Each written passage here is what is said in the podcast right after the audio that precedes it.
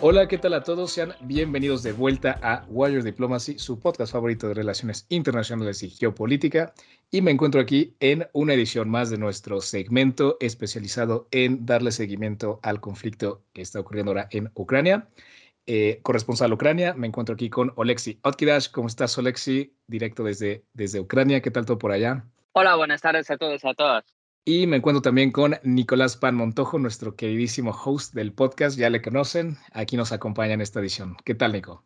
Hola a todos, ¿cómo estamos? Así que bueno, chicos, sin más eh, preámbulos, ¿cómo, ¿cómo han visto las cosas? Desde la última vez que hablamos, Olexi, este, estaban las preparaciones para la contraofensiva, no sabíamos bien por dónde. A día de hoy todavía no empieza el ataque fuerte, fuerte de Ucrania, pero guau, estos meses de, verano han estado bastante intensos, creo que tenemos mucho de qué comentar. Y nada, pues yo creo que podemos empezar con todas estas locuras que hemos visto en Rusia la, última semana, que la verdad es que creo que nadie sabe a, ciencia cierta qué está pasando dentro del Kremlin, pero creo que podemos hacer aquí un poco de nuestro análisis y pues hipótesis de qué creemos que está ocurriendo en, los eh, pasillos de Moscú. Así que Olex y Nico, pues ¿cómo ven, cómo, cómo los, los tuvo esas noticias de, de, la rebelión de Wagner? Yo creo que hay demasiadas teorías como explicarlo, porque de verdad nadie puede explicar qué y por qué sucedió. ¿sí?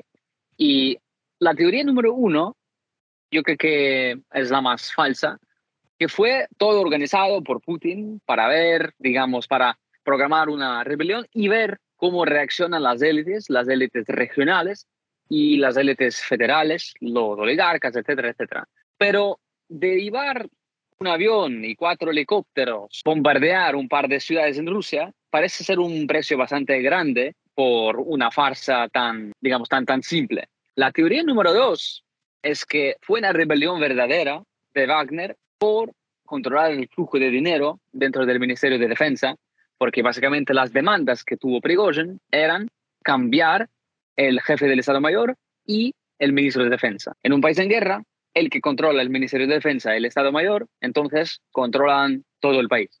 Y la tercera teoría es que fue, digamos, una conspiración para empezar con el tránsito de poder en Rusia, para mostrar a Putin como un líder débil, como un líder viejo, y así empezar el proceso de transición diciendo, mostrando que ya, ya el abuelo tiene que irse.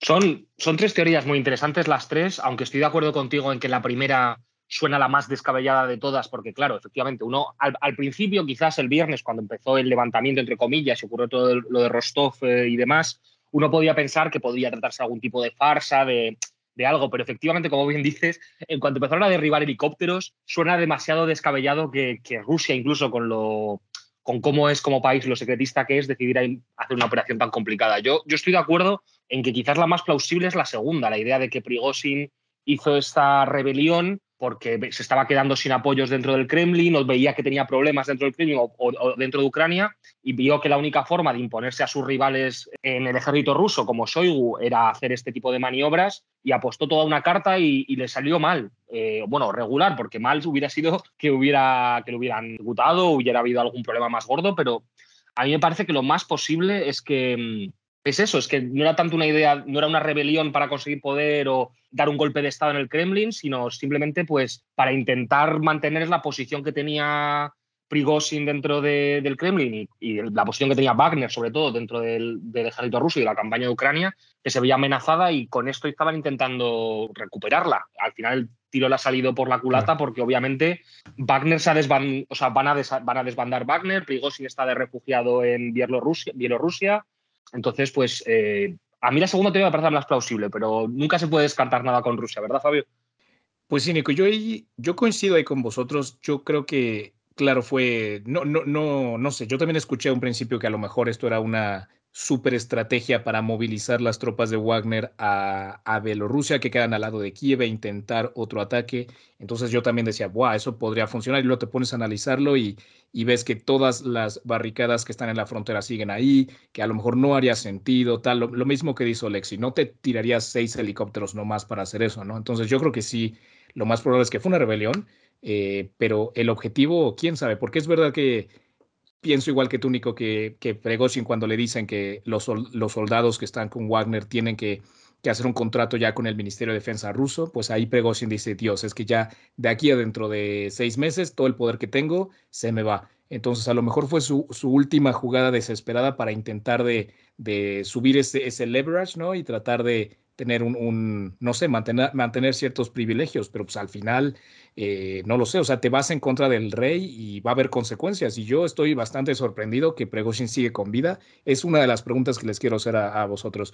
¿Creen que este señor es un hombre muerto? Porque como Putin lo, lo vendió ante todo el país como un traidor, yo creo que de aquí no se va para atrás. Entonces, a mí no me sorprendería que dentro de pocos meses caiga repentinamente de alguna ventana en, en Bielorrusia. ¿Tú cómo lo ves, Alexi? Estoy 100% de acuerdo y yo decía a todo el mundo que muy probable que en los meses que llegan, por alguna ocasión, accidente de tráfico, caer desde la ventana, comer algo malo, beber un té con polonio, algo, sí va a suceder con él, estoy muy seguro. Mostraste un buen punto que el proceso que, que tenían en Rusia fue llegar a controlar todos todas las empresas privadas de mercenarios y empezaron ya desde hace meses y empezaron ese proceso obligando a muchas empresas que hay, hay cerca de 30 empresas así como Wagner, bueno, claro que más pequeños, pero hay muchas, ah, obligando a esas empresas a firmar los contratos y, e integrarse dentro del ministerio. Y por eso Prigozhin entendía que una semana más, una semana menos, pero sí tendrán que hacerlo. Y por eso sí decidieron arriesgar con ese levantamiento.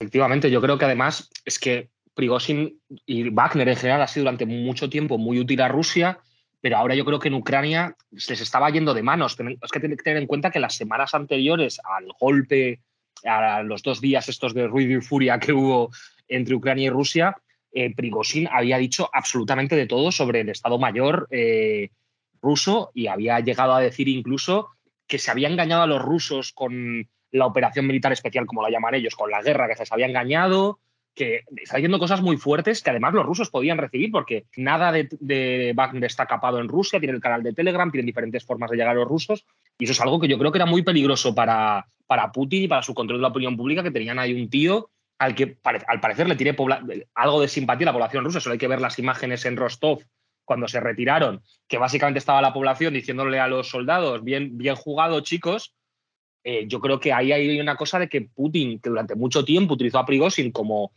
eh, poder alternativo al ejército para no, que no hubiera un contrapoder que le pudiera hacer sombra o algo que pudiera hacerle daño, ahora se ha dado cuenta de que estaban pasándose mucho y yo creo que esto es sobre todo una operación para sacarlos de, de, Ucrania y que dejen de dar problemas ahí, porque obviamente yo creo que así lo dijo el otro día Lavrov, van a mantener, si no Wagner, algo parecido en sitios donde está funcionando, como puede ser la República Centroafricana o Venezuela o sitios donde hay mercenarios de Wagner desplegados. O sea, que no es el fin de las empresas privadas rusas de mercenarios, sino el fin de este señor y de Wagner en Ucrania. Ya buscaron otra fórmula, pero yo creo que es que se estaba viniendo muy arriba, básicamente. Es que yo creo que esto ilustra muy bien el riesgo, ¿no? De cuando uno, cuando uno extrapola eh, los servicios de seguridad y, militares a compañías privadas que al final puede que tengan también objetivos eh, privados, ¿no? Que no se alinean con lo que el Estado o las fuerzas eh, de seguridad nacionales quieren, ¿no? Y, es un gran riesgo que, Putin juega, ¿no? Al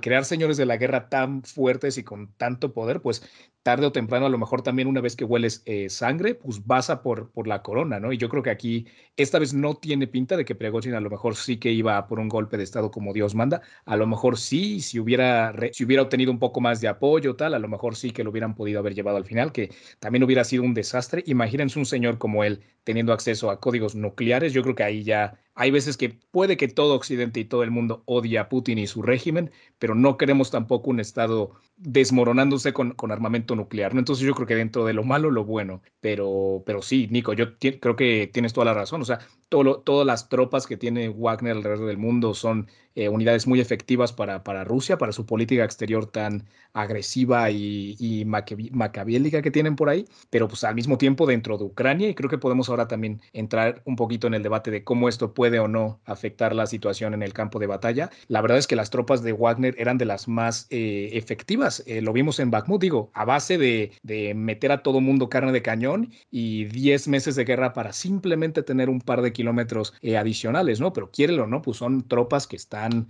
pues con esa experiencia de, la batalla, ¿no? Y ahora nos podemos a cuestionar si se van a integrar las tropas de Wagner al ejército ruso, va a haber problemas de confianza entre las unidades, al final un mercenario es fiel a donde viene el dinero, ¿no? Y si el dinero deja de fluir, ¿a quién le van a ser fieles, no? Entonces, Olex, ¿tú cómo lo ves que tú estás analizando la guerra como tal allá en Ucrania? ¿Crees que esto vaya a cambiar las dinámicas? ¿Crees que, que no mucho? ¿Cómo lo ven?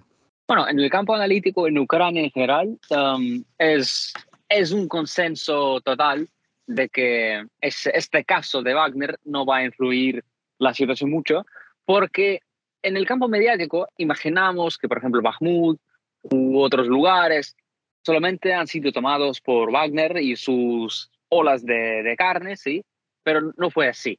En Bakhmut y en otras ciudades siempre estaban con el ejército regular y tienen la dependencia total del Ministerio de Defensa de Rusia con proyectiles, petróleo, comida, uniforme, etc. Por tanto, todos los analistas con los que hablé, diferentes militares retirados, militares de ahora, dicen que eso no va a afectar la línea del frente nada. Otra cosa es que las unidades de Wagner ya casi no están en la línea del frente, no están desde hace un par de meses, porque cuando tomaron Bakhmut, más o menos al, a mitad de mayo, si estoy correcto, o al inicio de mayo, algo así, se fueron y ahora están, digamos, descansando en diferentes campos en las regiones de Donetsk y Lugansk. Por eso, no, el campo de la batalla en Ucrania yo creo que no van a influir. Y hay una pregunta muy grande a dónde finalmente van a llegar, porque por ahora no tenemos ninguna pruebas, digamos, ciertas de que se fueran a Belarus, como lo anunciaron. Ah, tampoco ahora forman la parte del ejército. Sabemos que les taparon el flujo de la gente desde prisiones, que no pueden ahora encontrar más gente en diferentes cárceles en todo el país, Rusia. Pero bueno, los que se quedan, ¿a dónde van? Obviamente que nadie va a dejarles decir, no, ya no tenemos el contrato, nos vamos a casa. Y entonces, sí, lo que dijiste muy bien, que habrá más desconfianza entre las ex unidades Wagner y unidades del ejército regular ruso. Volviendo un poco atrás, eh, para que no se nos quede en el tintero, sí, porque aquí obviamente mucha gente especula con lo militar y con los movimientos y demás, pero si justo ese día, o sea, el viernes y el sábado, cuando hubo toda esta confusión con el tema de Wagner, la marcha hacia Rostov, luego hacia Moscú, etcétera, ¿Por qué no se hizo nada desde el lado ucraniano? Es una pregunta porque yo no, no acabo de entender, o sea, entiendo que, se, que, que Wagner ahora, como dices tú, no es tan importante en el frente y por tanto el ejército ruso iba a seguir ahí y demás, pero teniendo en cuenta que estaba ocurriendo todo esto, ¿no hubiera sido quizás una buena ocasión para, aprovechando el caos, la confusión, dar algún golpe en algún sitio del frente? Es una pregunta totalmente ingenua porque no lo sé, por eso quería saber de tu parte si, si ese tema se ha hablado también en Ucrania. Bueno, según lo que dicen diferentes representantes de, la parte militar en Ucrania, ah, no había, digamos, ningún cambio en, en, aquellos, en aquellos días porque las tropas regulares que están en la línea del frente estaban ahí, ah, estaban bajo el mando, digamos, firme de sus comandantes, de las brigadas, de diferentes unidades, de, ah, de partes administrativas dentro del ejército. También los rusos han hecho un buen trabajo, y hay que reconocerlo, han hecho un buen trabajo de ingeniería, construyendo trincheras, campos de minas, etcétera, lo que complica mucho la contraofensiva como tal. Y por eso, como las tropas en la línea estaban con control de siempre, estaban bajo el mando firme, y como tenían todo el equipamiento que necesitaban, y como tenían esa protección de sus, de sus obras de ingeniería, no había una posibilidad para aprovechar. Si este, esta crisis durara más y si hubiera más ah, desorden, sí podrían aprovechar, pero un, bueno, dos días era, no, no fue suficiente. Sí, efectivamente, al final duró muy poco. Era lo que yo pensaba, pero es algo que, he oído comentar por ahí. Quería simplemente preguntártelo para, para, para saber. Eh, con respecto a la, a la contraofensiva ucraniana, creo que sobre todo lo que hay que pensar es que esto es una cosa, o sea, lo que has dicho tú, eh, los rusos han hecho un muy buen trabajo defensivo de ingeniería, han reforzado mucho eh, la, su el frente para no retroceder lo que ya habían ganado. Y yo creo que el problema es que también hay como una impaciencia, ¿no? Que se cree que como ha empezado la contraofensiva ucraniana, tiene que haber ahora eh, avances rápidos, pero los rusos tampoco avanzaron rápido durante el invierno y ahora los ucranianos pues también tienen que aprovechar pues que quedan muchos meses de verano, queda mucho tiempo para armar una buena ofensiva en diferentes puntos del frente y que esto es una guerra que está empezando a ser un poco de posiciones, ¿no? Y que no se puede exigir que haya eh, avances rápidos o grandes gestas, porque lo importante es ir poco a poco, sin perder demasiados efectivos, sin crear situaciones de descontrol, de que atacamos mucho por un sitio y por otro lo, lo reforzamos. Y creo en ese sentido que eh, la controversia ucraniana aquí desde, vamos a decir desde Occidente, pero desde España o cualquiera de estos países se habla mucho de Joe y que hay que tener paciencia. No sé, Fabio, cómo, cómo lo ve. Sí, Nico, yo estoy de acuerdo con ello. Creo que al final eh, la desesperación de Occidente tiene que, tiene que entender que una contraofensiva no, retomar todo el, todo todos los kilómetros cuadrados que Rusia tiene bajo su control no iba a ser una tarea fácil, iba a ser una tarea rápida y, y quién sabe, yo creo que aquí también el hecho de que la contraofensiva haya agarrado el momentum que ha agarrado ahora mismo es por la presión política, ¿no? O sea, yo creo que todo el dinero que Europa, Estados Unidos, eh, Occidente le mete a Ucrania, pues esperan ver resultados, ¿no? Y, yo creo que por eso mismo igual los líderes eh, militares políticos de Ucrania dijeron, bueno, pues tenemos que a lo mejor lanzarnos ya, puede que todavía no tengamos el equipamiento aéreo necesario tal, pero hay que hacer algo porque si no el dinero va a dejar de fluir. Y a mí me da mucho miedo qué vaya a pasar en 2024, ¿no? Con una posible victoria republicana en la Casa Blanca, donde a lo mejor los, los americanos pues empujen mucho y presionen mucho para tratar de pactar algo, ¿no? Entonces yo creo que Ucrania ahora sabe que depende, o sea, el futuro del conflicto, el futuro de, estos desarrollos dependen de cuánto territorio recupera Ucrania ahora, ¿no? Y este, yo, yo creo que al final Ucrania está metiéndole pues sus buenas cartas a tratar de romper ese corredor terrestre en el sur del país, ¿no? Por Zaporizhia. Pero bueno, que todo va a depender al final de cómo la situación se da en el campo de batalla. Y es verdad lo que ambos dicen, o sea, los rusos están bien atrincherados y, y eso pues también va a, a, a, meterle muchas bajas a, cualquier contraofensiva que, que, Ucrania siga empujando. ¿no? Es verdad que todavía no hemos visto a la gran mayoría de, de esa fuerza penetrar, pero pues llegará un momento y habrá muchas bajas que tendremos que, aceptar y entender, que es el precio que hay que pagar para, pues, para romper las líneas de defensa, ¿no? Bueno, yo destacaría aquí varios puntos. El primer punto es que ah, las expectativas occidentales de esa contraofensiva han sido bastante elevadas, pero no teniendo en cuenta que no tenemos todavía la dominancia en el aire, no tenemos todavía los aviones occidentales, si no tenemos suficientes misiles que podríamos utilizar de larga distancia para romper esas líneas y es un factor bastante fuerte. La segunda cosa es que yo creo que ahora estamos, en, digamos, al final de la primera etapa de la contraofensiva, cuando nos acercamos a las líneas de defensa principales y cuando el Estado Mayor ucraniano uh, intentó dar experiencia a las unidades recién creadas, porque todas las unidades que participaban en digamos, en, el combate durante junio han sido creadas desde cero, han recibido el entrenamiento en, el Reino Unido, Polonia, Alemania, etcétera, etcétera. Y de más o menos 10 brigadas que Ucrania preparó para esa ofensiva, participaron como tres. Entonces, la mayoría de las reservas y las brigadas con más experiencia, que ya existen durante muchos años, que tienen experiencia de, la, de, la, guerra en el este desde 2014-15, ah, siguen en reservas. Y otro factor es que todavía no sabemos dónde vamos a ver la mayor parte de la contraofensiva. El ejército ucraniano ataca en la región de Zaporizhia y es como el destino más obvio. Al mismo tiempo tenemos muchos éxitos en, cerca de Bakhmut. Lo que el ejército ruso capturaba durante meses, recuperamos en, en cuestión de semanas. Y ya en un mes, Ucrania pudo recuperar más territorio que Rusia pudo capturar durante toda su campaña de invierno, desde más o menos noviembre hasta más o menos finales de marzo. Entonces, en, cinco meses, digamos. Por eso yo estoy seguro que más combate va, va a llegar. Y un factor que puede cambiar todo en un día es la voladura de la presa de Nova Kajovka, porque ahora, cuando Dnipro en muchas, muchas, muchos tramos se convirtió en un río mucho más pequeño que era por la voladura de esa presa, es muy posible, yo creo, que el Estado Mayor ucraniano podrá lanzar una, digamos, un ataque inesperado a través del río, que antes no podía planificar por los depósitos de agua muy grandes que había.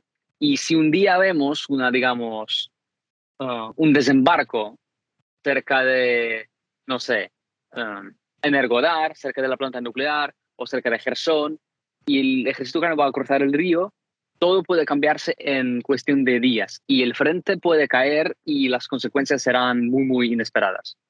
Y esa parte que comentas me parece muy interesante porque se habló mucho de, cuando se voló esa presa eh, sobre cómo afectaba sobre todo negativamente a Ucrania, pues por todo el tema obvio de que podía ralentizar la contraofensiva, de pues las vidas humanas, obviamente, las casas que se habían quedado completamente inutilizadas, pero esto me parece que le da otro, otro enfoque que es muy interesante, lo de la idea de que ahora ese, ese río, que era una frontera natural muy difícil de cruzar, ahora pueda ser un punto desde el que atacar que, que los rusos no tenían previsto. Entonces eso yo creo que puede, puede ser bastante interesante. Pero aquí es, es, lo que dice lo que dice Fabio. Eh, por desgracia, no, no debería ser una carrera contra reloj, pero empieza a serlo en el sentido de eso, de que ahora mismo hay el apoyo, yo creo, a Ucrania por parte de la OTAN está totalmente claro y evidente, aunque siempre se podría mejorar en ciertas cosas. Estoy seguro que tú, Alexi, hay cosas que preferirías que se mejoraran, pero eh, si esto se alarga y cambian algunas eh, cancillerías, cambian algunas presidencias, por supuesto la más importante la de Estados Unidos, esto podría cambiar, cambiar rápido. Eh, yo lo, tengo aquí apuntado porque me pareció muy, muy, curioso que es el, portador de la presidencia de, de, Kiev hace apenas una semana pidió paciencia a los occidentales y dijo que, que, la ofensiva ucraniana no es una película de Hollywood. Y es, que, y es que es verdad, yo creo que desde aquí tenemos toda esta perspectiva de que, bueno, se han dado armas, se ha dado tal, esto debería ser pan comido, pero esto es una cosa que se juega sobre el terreno y que es muchísimo más complicado de lo que creemos que es y que tiene miles de aristas que ni siquiera comprendemos, como lo que acabas de decir tú de la, de la presa y la posibilidad de abrir nuevos frentes y todo el tema de Zaporilla, creo que en ese punto es, importante que, eh, hacer esto que hacemos aquí, que es contar en qué punto están las cosas, en qué punto pueden estar las cosas y hacer hincapié en esto, en la idea de que esto no es una película, que esto es una situación real y que a veces las guerras, pues eso, hay que medirlas en, años y no en semanas o meses, porque es así como funciona sobre el terreno. Bueno, si recordamos, por ejemplo, la operación de Gerson el último año, los combates hacia, en esa región han empezado, digamos, de forma activa más o menos en junio. ¿sí? En junio el ejército ucraniano empezó a atacar en la parte norte de la región de Gerson y en la parte occidental de la región. tenían unos éxitos, a veces tenían, digamos, unas derrotas pequeñas, tenían fracasos, pero durante junio, julio y agosto de 2022 siempre preparaban ese campo de la batalla, siempre estaban presionando las tropas rusas en la región de Gerson. Finalmente, como recordamos, Gerson cayó el 11 de noviembre, ¿sí? Entonces tomó junio, julio, agosto, septiembre, octubre, cinco meses para realizar toda esa operación. Y está claro que aquí vemos un ejemplo de que cualquier ofensiva requiere bastante tiempo. También entendemos que en Gerson las tropas rusas tenían el límite del, del río y tenían solamente dos puentes a través del río que estábamos dañando de forma sistemática. Ahora hablamos del frente mucho más grande, con mucho más terreno, con muchos más puentes, que tiene más reservas, arsenales, bases de petróleo, etc. Por eso yo creo que esa, digamos, esa contraofensiva puede durar no solamente en verano, sino en otoño también y en invierno también, y que esto será un proceso sin parar. Bueno, por lo menos para, yo creo que cinco o seis meses que llegan. Buenísimo, chicos. Y oigan, ya para como que empezar a darle lugar al, último bloque del episodio y para retomar un poquito lo que hablamos al principio, ¿no? De cómo estos... Eh, hay quien dice que inclusive se ha reforzado un poco esa figura autoritaria, pero que, queramos o no admitirlo, esto yo creo que es un golpe a la legitimidad de Putin y a esa figura del el líder indiscutible. Yo creo que empezamos a ver las primeras grietas en este sistema que no creo que sea sostenible a la larga y menos aún con Ucrania retomando territorio y cada vez más metiéndole más daño a, las fuerzas de, mm, Putin en, Ucrania. Entonces yo les quisiera preguntar a vosotros, ¿creen que haya algún escenario en el cual caiga Putin? ¿Creen que esto abre la, puerta a que más líderes rusos cuestionen la legitimidad de un régimen que ha empezado una guerra sin sentido alguno, que, les está costando, que ya inclusive la guerra está empezando a afectar a, a los ciudadanos de, en Rusia y no solamente en la economía, sino yo leí que creo que uno de cada seis rusos ya conocen a alguien que fue desplegado o que murió en, la batalla y yo creo que esto a la larga cada vez va a ser mayor. Entonces, ¿ustedes, vosotros ven un, escenario en donde el régimen de Putin caiga o, o no lo ven factible, inclusive si llegan a perder este conflicto? En Rusia ahora mismo, hasta donde yo tengo entendido, eh, yo no veo ninguna salida en la cual alguien que sustituyera a Putin eh, fuera mucho mejor que Putin. Y, me explico. Ahora mismo eh, las personas que tienen poder en Rusia son en general aliados de Putin y los que no lo son eh, son personas de cuyo, cuya ideología o cuyos intereses, desde luego, no van en, el sentido de crear una democracia más fuerte o mejorar el pluralismo de las ideas. Entonces, eh, por mucho que, que, Putin pudiera caer, en el caso pues, hipotético de, por ejemplo, de una de perder, una, perder de verdad la guerra contra Ucrania y no poder sostener más su poder, yo creo que el que le sustituyera no sería forzosamente ni mejor ni peor, sobre todo para los rusos. Igual sería mejor eh, desde luego para los ucranianos, porque tendría que parar la guerra, tendría que eh, limitar sus agresiones, pero Rusia sigue siendo el país que es y sigue teniendo las élites que tiene.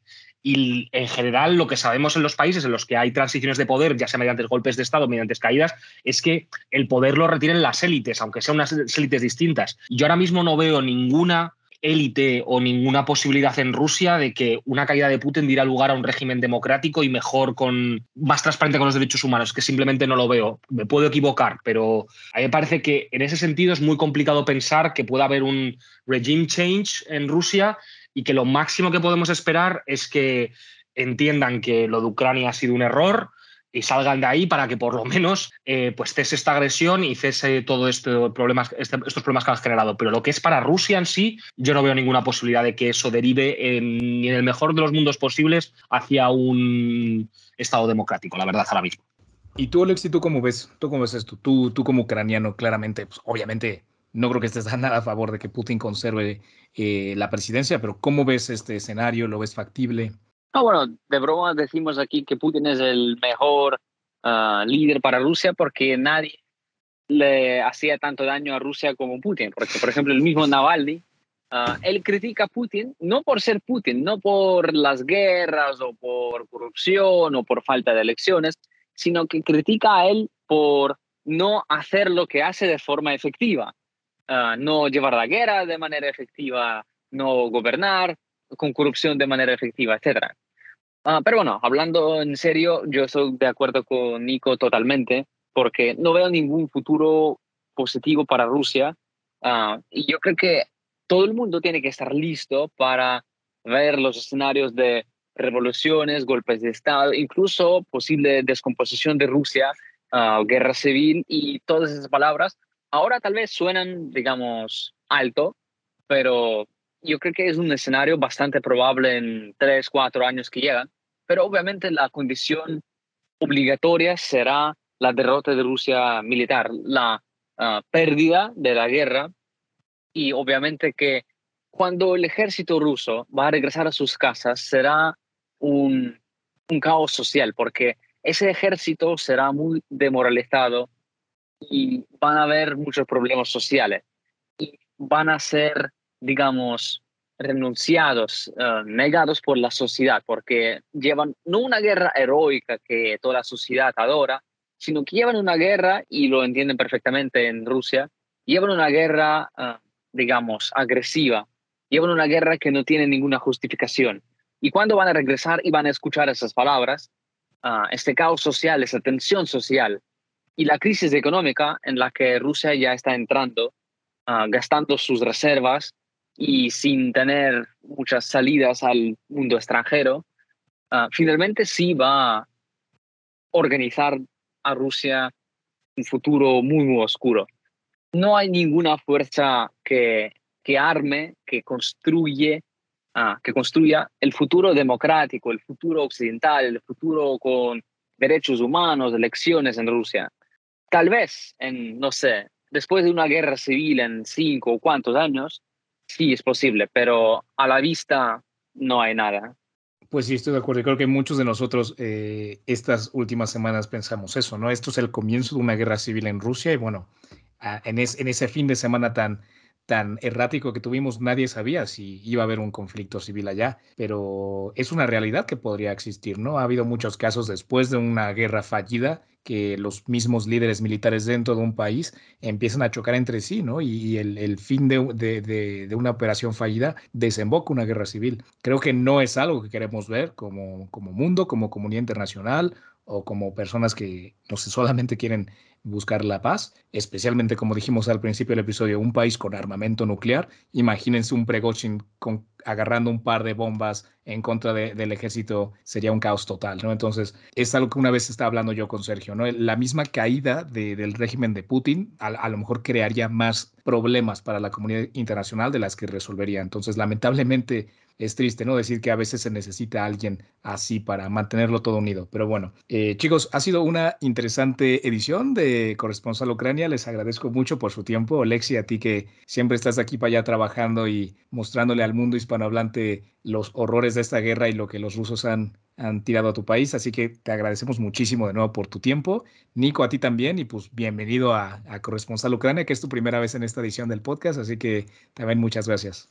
Es, mi primera vez y quería aprovechar para, aunque hablé hace tiempo con, con Olexi cuando justo acababa de empezar la guerra, pero no teníamos todavía este, este segmento y quería yo también darle las gracias de corazón a Olexi porque no sé si los oyentes son conscientes, pero es un tío que está ahí en, en Ucrania trabajando de fixer para periodistas, jugándose el cuello todo el día y aún así saca tiempo para estar un ratito con nosotros de forma totalmente voluntaria y porque es así de simpático para contarnos la situación y para analizar con nosotros Ucrania. Así que ya que puedo yo hacerlo también, te quería dar también muchas gracias, Alexi.